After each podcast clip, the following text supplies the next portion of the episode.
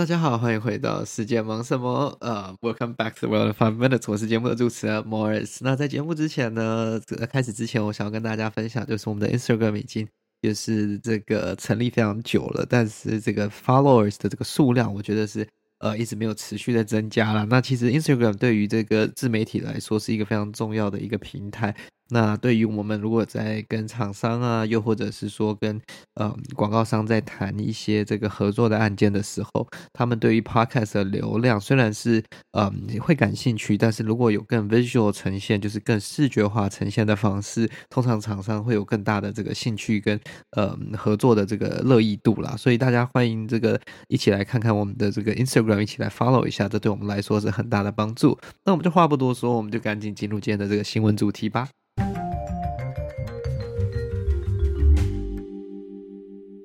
好的，那我们今天要来聊到这则新闻呢，它是来自路透社的新闻报道。他说，呃，这个 title 是 Freeze Polish cop snag theft who pretended to be a mannequin。哇哦，我当初看到这个新闻的时候，觉得哇，他怎么样？这这个情况下到底是怎么发生的呢？我先翻译这个 title 给大家听嘛。那这个 title 它的意思是说，呃。这个波兰的警方抓到了一个小偷，假装是这个假人。那 mannequin 呢，其实就是在这个英文单字，其实就是假人的意思。那它更有点像是更接近，就是我们在服装店里面看到的这种呃人的模型呢，我们就可以叫它是 mannequin。所以我当下看到这个新闻的时候，就觉得说，哇，这到底什么样的情况下是呃，这有这有几种可能性嘛？就是这个人他是呃，这个叫做行窃被逮之后，或者是说被抓包之后呢，他跑进另外一家店，然后假装站在那边当那个假人这样子。我就想说，这个情况也太妙了吧？到底是哪一个笨蛋会觉得这样子不会被发现？就有点像是呃，之前假如说有一个人在这个信义区，然后他在一个服装店可能抢了衣服，或者他在 H&M 可能偷了衣服，然后他就跑去 H&M 的二楼，然后就站在那边假装自己是个假人。这到底怎么样可能不被发现？这实在是太扯！我就想说，这则新闻的这个呃。这不管是这个警察，或者是这个小偷，到底是哪一个环节出错了？到底是怎么会有人想说这样的方法可以骗得过，然后可以逃过一劫呢？所以我才呃点进来去阅读这篇这个新闻啦。然后点进来之后才发现，哎，其实不是，哎，这个小偷其实算是蛮聪明的一个小偷，他其实并不是这样子的一个假装方式，或者说这样子的一个呃逃难方式，或者是说他不是被抓包了才去假装是假人，他是利用假装为假人。呃，去这个偷窃、行窃这样子，所以这事情的发生过程蛮有趣，我就跟大家想说来分享一下这样子。那呃，这个新闻开头是说呢，呃 呃。Uh, a 22-year-old with a bag in his hand froze motionless, pretending to be a mannequin in front of shop window. Police said in a statement, "In this way, he wanted to avoid being exposed by the cameras." 那其实这个小偷年纪非常轻啊，他才二十二岁而已。他基本上就是在有一个这个呃波兰蛮大的一个 shopping mall 这种大商场里面，然后他手上是提着一个这个黑色的购物袋。 那他基本上，他就是在晚上的时间，就是这个 shopping mall 这个要关门之前，他去站在了某一间服饰店的这个嗯展示橱窗前面哦。他甚至不是站在展示橱窗里面哦，他就站在那边，然后学那个假人那样子，然后把右手伸出，右手是拿着带着那只手，那伸出去，然后就站在那边了，一动也不动，然后。嗯，直到就是所有的客户、所有的客人离开了这个百货商场之后，那这个 security 保全呢巡逻了整个商场，然后关门之后，他发现整个商场都没人了，整个商场都空了，他才呃就是从这个僵硬的姿势解除，然后就开始在商场里面去做行窃。那他第一间去了就是这个这个卖珠宝的这个商店啊，嗯，他说，嗯，after the shopping center closed, the man on the occasion 啊、，robbed a jewelry stand。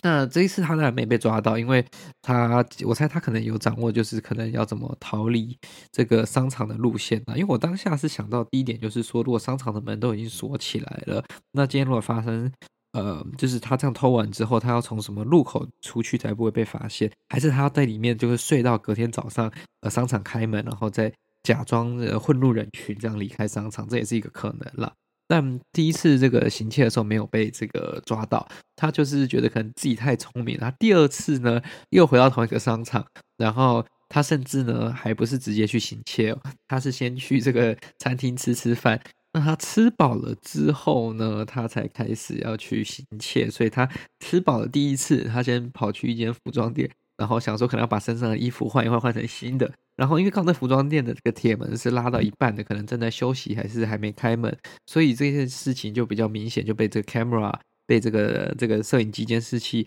嗯捕捉下来了。